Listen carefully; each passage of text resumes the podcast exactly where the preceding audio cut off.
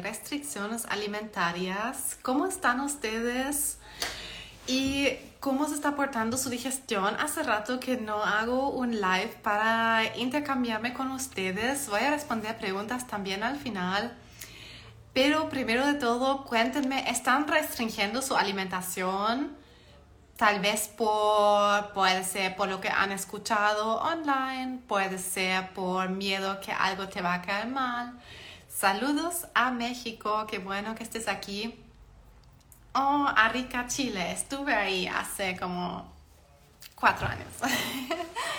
hola, hola. Cuéntenme cómo están ustedes. ¿Qué tal su digestión? ¿Están actualmente restringiendo alimentos? Porque es algo muy, muy frecuente que veo con mis pacientes que atiendo, que tienen todo tipo de trastornos digestivos. Hola, Chile. Y es difícil este tema de la alimentación porque escuchamos cosas de todos lados y muchas veces ya no sabemos qué realmente es necesario restringir y qué no. Escuchamos que hay que evitar el gluten, que hay que evitar los lácteos, que hay que evitar los crudos, que hay que evitar los, las semillas del tomate, las semillas en general, y que hay que evitar frutas y verduras con piel. Cierto que hay un montón de restricciones alimentarias con muchas diarreas. Eso no me alegra escuchar, pero que sepas que muchos por aquí están en la misma. Típicamente me llegan las personas que se encuentran muy desesperados con sus síntomas y mi misión es darles esperanza a todos. Así que feliz que estés aquí. Eh, sobre este tema muy importante, exactamente, o sea, ¿qué se puede comer en primer lugar? ¿Qué no se puede? Porque de verdad hay de todo, desde que debes comer solo cocido hasta debes comer solo crudos, o sea, cierto, uno escucha de absolutamente todo y además, como lo dices tú, Nancy, muchos se hinchan también con todo. Y muchas veces ni siquiera depende de la alimentación que todo nos hincha. Entonces este tema es fuerte y hay que realmente ver qué hace sentido con el tema y qué no hace sentido. Justo hoy atendí a una paciente que me comentó que en su casa hay cero gluten, cero lactosa con colitis ulcerosa cero cosas ultraprocesadas y estaba pésima con su digestión. Eso no es nada nuevo para mí. Sí, en España es muy tarde, sí va a quedar guardado. Buenas noches a España. es muy común que también, llevando una vida súper sana, también si has comido, digamos, fresco, sano, nutritivo durante años o incluso toda tu vida, que todavía nos podemos enfermar de la digestión. Esto significa que la alimentación no es todo. Mientras eso muchas veces suena así, y sí, yo soy nutricionista, y eh, eso significa que creo que mucho se puede hacer con la alimentación. Sí que no todo se puede hacer con la alimentación que es lo que vamos a aprender en nuestro desafío de 14 días. Adiós hinchazón, vamos a ir más allá de la alimentación. Siempre hay que ver de manera integral qué nos hincha, porque también nos hincha el estrés, que típicamente es el caso, como lo dijo aquí una chica que dijo que me hincho con todo.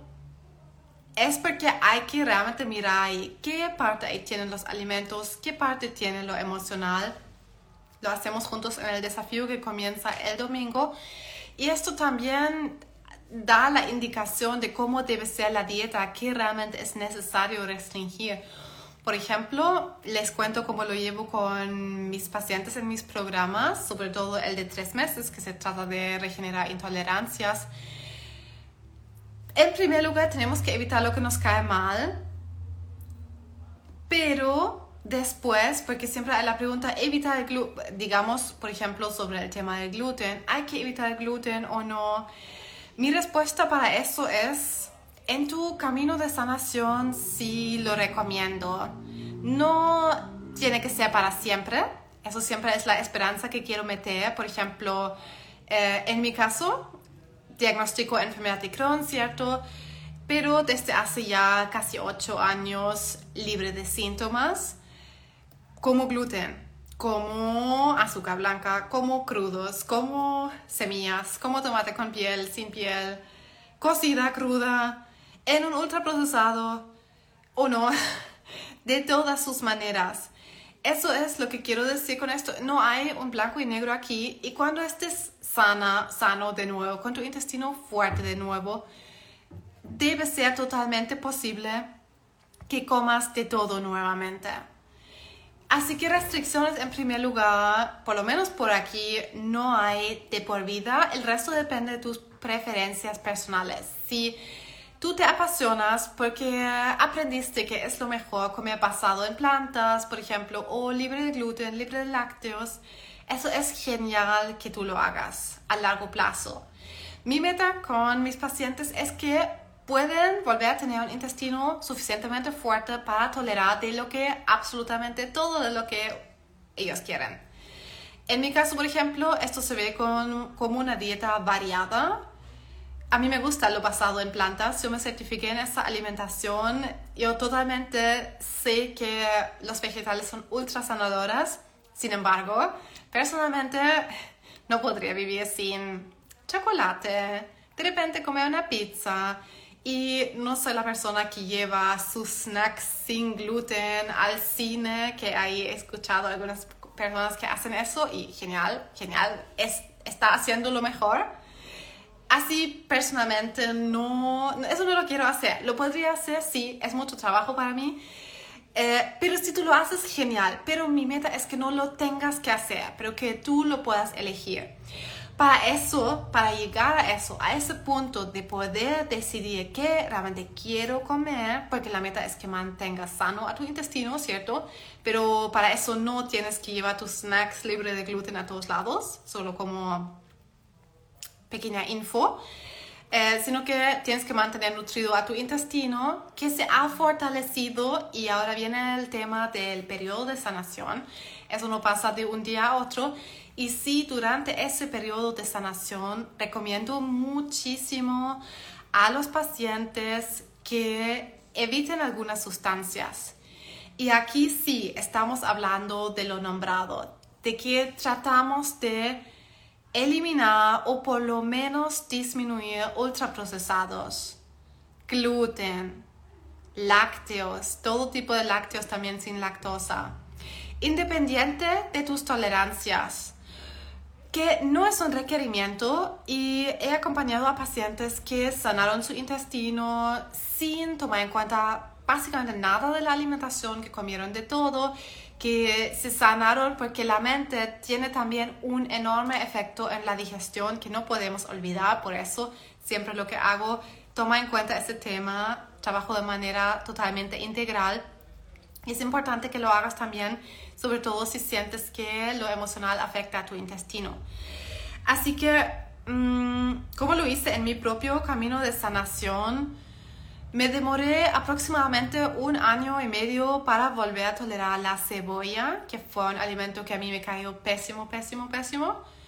Y la olvidé porque me hizo tan mal. Ah, pero durante este proceso de sanación no estaba evitando ningún alimento. Solo la cebolla, sí, porque me dolió literalmente comer la cebolla. Entonces, pero aparte de eso, no hice dieta libre de gluten, libre de lácteos, ni siquiera libre de ultras procesados. Sí los bajé un poco, em, porque igual me, gustaba me gusta comer sano.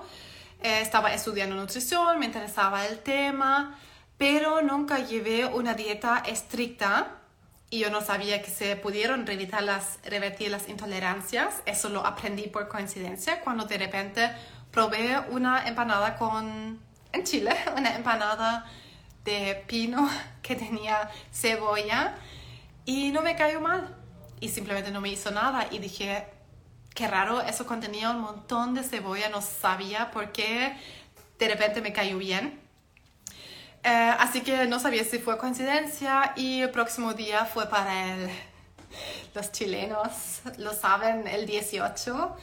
el próximo día comí otra empanada y em, lo mismo con cebolla y todo y no me cayó mal. Y ahí me pregunté, ¿cómo es posible? Qué raro, ¿será que ahora puedo comer la cebolla sin problemas? Y así fue.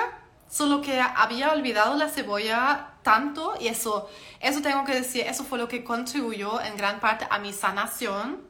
Aunque no comía libre de gluten, libre de lácteos, libre de azúcar, libre de ultraprocesados, o solo cocido, solo crudo, no tenía una alimentación restrictiva y todavía logré revertir esa intolerancia, que ahí sí, me alimenté sano, ¿cierto? Estudiaba nutrición y evité la cebolla y me demoré un año y medio hasta que me di cuenta que no me hace nada la cebolla y me sorprendí mucho y pensé que todo era coincidencia. Y seguía olvidando la cebolla porque de verdad la había eliminado completamente, no cocinaba más con cebolla. Pero de a poco me atreví como a cocinar con poquita cebolla, a ver qué tal, no me hizo nada. Eh, después, en algún hasta hoy no como cebolla cruda, o sea, tengo como el trauma, pero cuando la como, porque se encuentran algunas ensaladas, em, no me hace nada. ¿cierto? Esa es la meta, pero como que me traumatizó tanto que hasta hoy no la quiero comer cruda porque la encuentro fuerte y lo es, pero para un intestino fuerte no hay problema con eso. Así que con esta historia quiero decir que ¿qué, es, qué restricciones realmente, realmente son necesarias para sanar son específicamente ninguna. Pero lo que hago con los pacientes que sanan su intestino en tres meses o por lo menos empiezan ese camino de sanación, porque el intestino se regenera una vez por completo en tres meses, es que sí, ahí ponemos todo en su lugar y una de las medidas es tratar de disminuir lo máximo o si se puede eliminar por completo gluten, lácteos, ultraprocesados, pero y azúcar blanca, fritos, son como más cosas de sentido común que uno sabe que no promueven realmente la salud, ¿cierto? Azúcar blanca, lo sabemos simplemente. Lo que, sin embargo, no es necesario, y eso lo digo a todos mis pacientes y me alegra porque cada vez puedo calmar mucho a cada uno, que no es necesario frustrarnos tanto por la dieta porque tenemos que evitar esas cosas ricas, ¿cierto?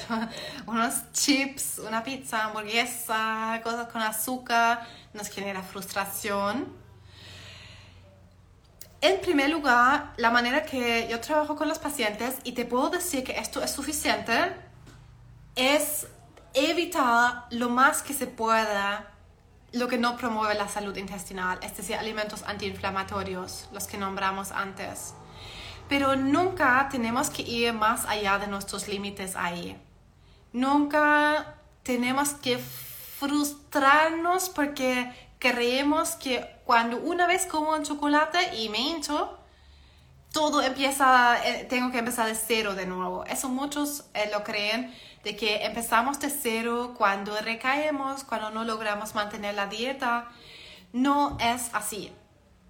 Y ahí lo llevamos así con los pacientes, que lo más que mantienes la dieta, más que trates de evitar o disminuir al máximo, de hecho no me gusta decir eliminar ni evitar, sino que siempre digo como disminuir al máximo que se puede, y ahí de verdad trata de dar lo mejor, cierto, evitando, no sé, la hamburguesa una vez por semana.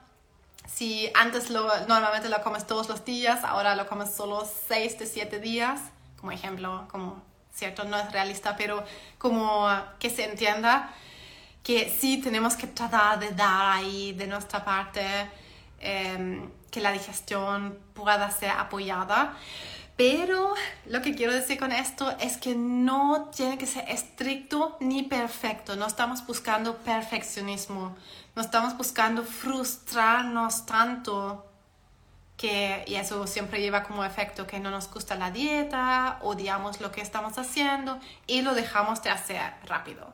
Así que círculo vicioso horrible por lo mismo, lo más que se puede. Si hoy no lo logras, mañana es otro día y adivina qué para tu digestión. Eso no significa que empiezas de cero, pero como lo más realista que encuentro, que veo online, porque ahí ya llegaron preguntas sobre dietas, personalmente no promuevo ninguna dieta, necesitamos de todo, especialmente lo que va hacia lo vegetal, lo que estés tolerando y lo que te guste comer también, pero no hay una dieta que sana la digestión, ni la dieta FODMAP, ni la dieta basada en plantas, si sigues comiendo lo que te cae mal, porque también verduras te pueden caer mal. Em, ni la dieta keto o paleo, de eso no soy nada fan. Eh, en mi caso voy más hacia la alimentación basada en plantas, pero cada, cada, cada cosa hay que adaptarla a tus gustos y necesidades. Es decir, la meta es que puedas llevar la alimentación que a ti te haga sentir genial. Esto puede ser, el otro día hablé sobre esto en historias, puede ser más hacia lo basado en plantas o vegano, o puede ser hacia lo carnívoro. No importa, ojo, no es que no importa, si aplicamos sentido común, sabemos que algunas cosas no son sanas para la digestión, por ejemplo, cosas fritas, azúcar blanca, ¿cierto? El gluten sabemos que no promueve la salud intestinal, pero tenemos mucha libertad igual. Y con lo que yo trabajo es que pruebas y tú te des cuenta qué te hace sentir bien a ti. Por ejemplo, a mi papá nunca lo podría convertir a ser vegano, ni es algo que quiero, que necesito que él haga, pero algunas personas simplemente se sienten mejor comiendo carne y otros no, como ejemplo. Y estos son tal vez necesidades individuales de tu cuerpo, lo que te haga sentir bien, lo que te hace sentir bien, con energía fuerte. Está genial que vayas hacia eso. Cada cosa se tiene que adaptar y no necesitamos una alimentación específica para sanar el intestino. Y algo que aclaré hoy para la paciente en la consultoría es que no tenemos que evitar verduras con piel, ni semillas, ni alimentos crudos, ni tenemos que comer solo cocido para sanar el intestino. Mucho ahí es mito es como una cosa que solo nos da miedo y más confusión y tenemos que volver a conectarnos con qué es lo que tú toleras y qué es lo que te hace sentir bien a ti. Y de eso es lo que se trata nuestro desafío de 14 días y por eso también logramos que todos esos pacientes con diferentes diagnósticos, enfermedad inflamatoria, SIBO, colon irritable, todos nos juntamos porque tenemos síntomas similares, pero tolerancias completamente diferentes o sea, desde no tolero nada, me hincha hasta el agua, hasta no tolero los lácteos, la cebolla, el gluten, el repollo, las legumbres, el tomate. O solo tolero el tomate sin piel. O sea, hay de todo, lo veo todo en la consultoría. No funciona un enfoque, no, no funciona una dieta estricta, sino que para todos tenemos que individualizar. Así que tenemos que saber, en primer lugar, qué te hace bien a ti. Y que si sientes que nada te hace bien a ti, hay que descubrir eso de a poco.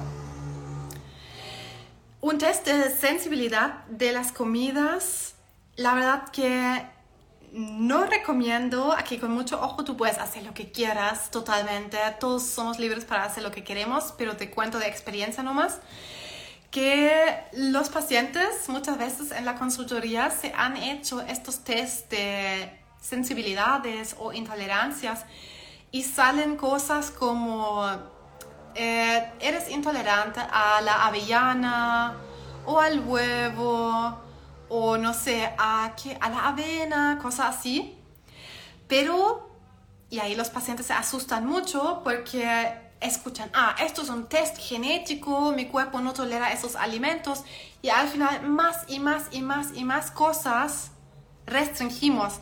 Perfecto, sí, hiciste ese test y te sientes súper con eso, perfecto. Pero muchos empiezan a restringir muchas, muchas cosas innecesarias y muchos no se sienten mejor con eso. Y eso quiero decir, y eso es muy difícil después sacar de la cabeza, que uno cree que, ah, el huevo es malo para mí porque ese test lo achuntó.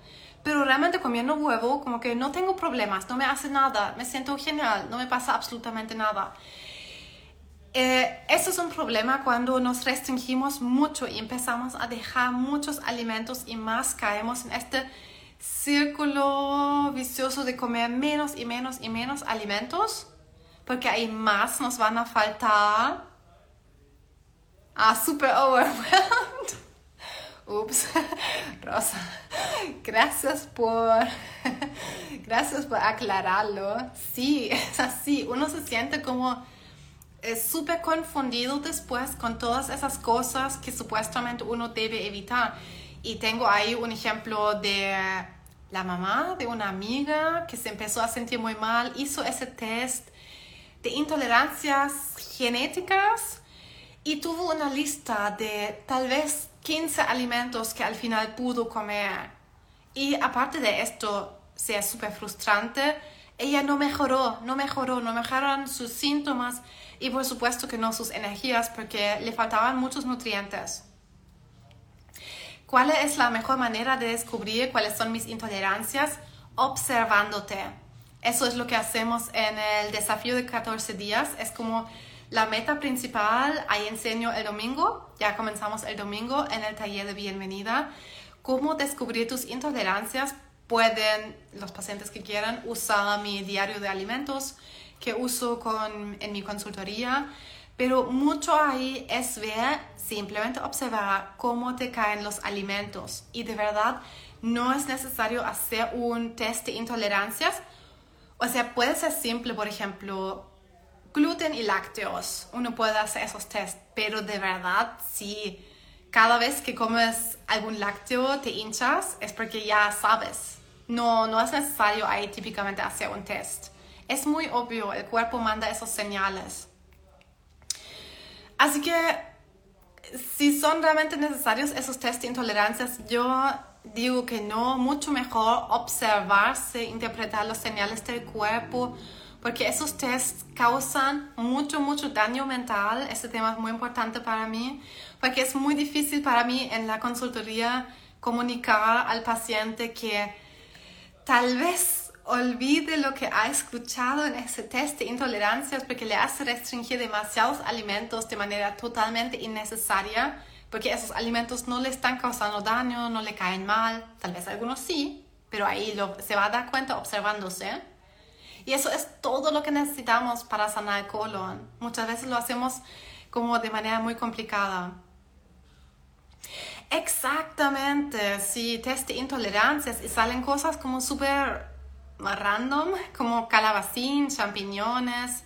Depende, ¿cierto? Hay personas que no toleran los champiñones, pero te puedes dar cuenta sola. Pero restringirte los champiñones, aunque no te hacen nada, es muy difícil. Es como mm, queremos muchas veces eh, tener claridad, pero más y más nos confundimos. Exacto, ahora después de varios años como calabacín y no me hace daño. Aparte de que el calabacín es algo súper bien tolerado generalmente. O sea, y eso es lo que vamos a ver en el desafío, que hay alimentos muy bien tolerados, que muy pocas personas se hinchan con eso. Y hay otros que son súper comunes de hinchar, como la cebolla, los lácteos. A ver qué más han escrito. Qué divertido. Ah, dos test de intolerancias. Ahí probablemente incluso salieron cosas diferentes. Bueno, así que de verdad la clave es observar ahí, aplicar sentido común. Muchas veces es lo único que necesitamos. Em, tomar la decisión de que vas a sanar tu intestino, antes que lo hagas, antes dejarás de sufrir de verdad. Vamos a tener pronto un nuevo taller gratuito para eso en febrero, en el que comparto mucho sobre mi historia, porque lo que hace de verdad la diferencia para los pacientes es la mentalidad, es la decisión de que voy a sanar, no importa que voy a encontrar la manera de lograrlo. Y esa decisión Hola Chile.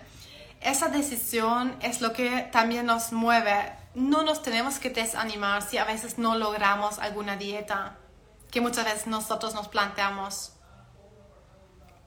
Solo como ahí me gusta este principio del 80-20, mientras hagas bien, manteniéndote nutrido, el, 8, el eh, ya no puedo hablar, el 80% del tiempo, no pasa nada si de repente también te sales de la dieta. Sí, pero no pasa nada. Me cuesta mucho ser consciente de decidirme. No pasa nada. Tomas la decisión. Sí, hay que tomarla. De hecho, en ese taller la vamos a tomar juntas porque sé que de repente cuesta. Pero de verdad, si no nos queremos seguir enfermando, lo más que te enfoques en mejorar, más rápido será. Entonces por eso yo me demoré un año y medio en revertir mis intolerancias, porque tampoco sabía las instrucciones honestamente, pero me demoré porque no lo hice bien al 100%. Y por eso tengo pacientes que recuperan sus tolerancias en cuatro meses, en tres meses, a veces en dos meses. Eso depende también de cada cuerpo. Así que ahí hay que mirar. Más sobre ese taller pronto. Por ahora se viene primero nuestro desafío de 14 días. Así que, ¿cómo va a funcionar eso? Eh, ya están pacientes de todo el mundo en nuestro grupo de WhatsApp, va a ser por un grupo de WhatsApp. Y vamos a estar ahí juntos durante 14 días, comenzando con nuestro taller de bienvenida ahora el domingo. Y ahí voy a enseñar toda la estrategia de cómo descubrir tus tolerancias, cómo deshincharte durante los 14 días, que es la meta, ¿cierto? Se llama Adiós hinchazón, el desafío. Y después, mientras los participantes van aplicando la estrategia durante los 14 días, porque eso nuevamente requiere observación, con estructura, sí, voy a dar orientaciones, pero mucha autoobservación. Y al mismo tiempo implementamos hábitos saludables simples. Por ejemplo, de repente probamos una receta, hacemos masaje abdominal, respiración abdominal, cosas muy entretenidas de autocuidado, porque queremos tomar en cuenta el bienestar mental. Eso es muy importante. Nuevamente, si el estrés te hincha, es importantísimo tomar en cuenta también este tema del bienestar emocional. Así que fuertemente trabajamos en eso también. Para eso tenemos durante los 14 días cada día un mini desafío y cada día entonces probemos otra cosa, agregamos otro hábito saludable que va a contribuir a que poco a poco nos vamos a ir deshinchando. Un ambiente súper, súper motivador. Eso me dicen, ya me están diciendo los pacientes, los participantes, que es lo que más ansiosos están para juntarse con otras personas en la misma. Porque de verdad uno se siente tan solo con esto y probablemente es solo porque lo veo a diario, pero hay tantas, tantas personas sufriendo de la digestión con tal vez diagnósticos diferentes, pero al final es lo mismo, es dieta, bienestar emocional, hábitos, estilo de vida. Y son cosas simples de cambiar, no es que tenemos que darle vuelta a nuestra vida completa. Así que espero haberte motivado, espero ver a algunos de ustedes en el desafío, que se unan a nuestro grupo, que ahora sea el año que te liberes de tus síntomas digestivos.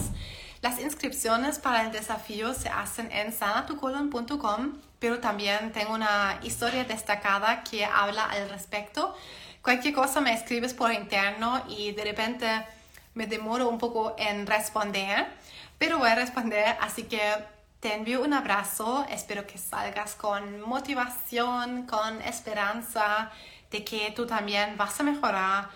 También si te hinchas todo el tiempo, también si todo el rato estás en crisis, también si tienes SIBO, si tienes una enfermedad autoinmune como yo, diagnosticada, que ya no me hace problemas y que sepas que tú también puedes llegar ahí. Les envío un abrazo enorme y nos vemos pronto.